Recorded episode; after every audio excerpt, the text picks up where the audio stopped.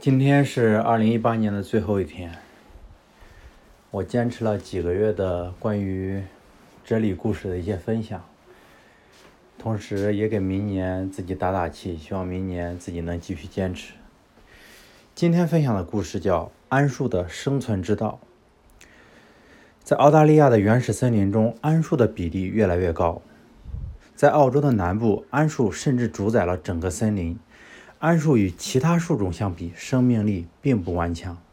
相反，它的根系扎入土壤并不深，枝干繁殖也比较缓慢。但在原始森林，作为弱者的桉树能够在万木丛中胜出，这实在令人惊讶。澳洲的植物学家研究了桉树生长需要的土壤、水分、环境等因素，也没有得出具有逻辑性的结论。最后，有一种被人忽视的因素进入植物学家的视野中，那就是火灾。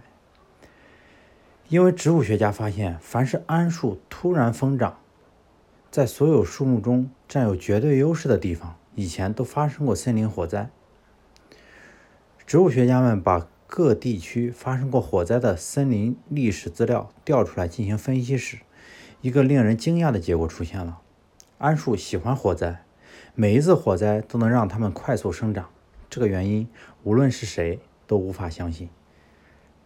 但谜底很很快被植物学家揭开：桉树有一个明显的特点，它的树枝不像其他树木一样是沿着树干慢慢向上生长的。桉树树干下面下面基本上没有树枝，到了树梢之后，它才长出长长的树枝，缓缓垂于近地面处。当火灾发生时，近地面的火焰只能沿着垂直于地面的树枝慢慢向上蔓延，而无法焚烧桉树的树干。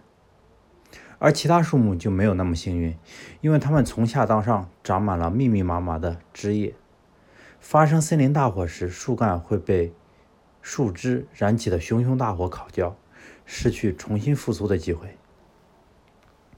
桉树的生存之道让植物学家叹为观止。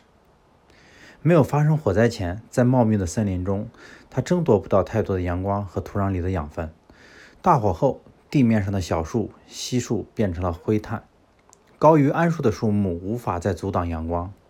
当雨水降临，桉树便开始发疯似的增增长。生长在大大自然的生存法则中，强者生存其实是一种最大的谬误。往往是那些机巧的、看上去不起眼的东西，他们却有着令人难以相信的自然智慧，最后成了赢家。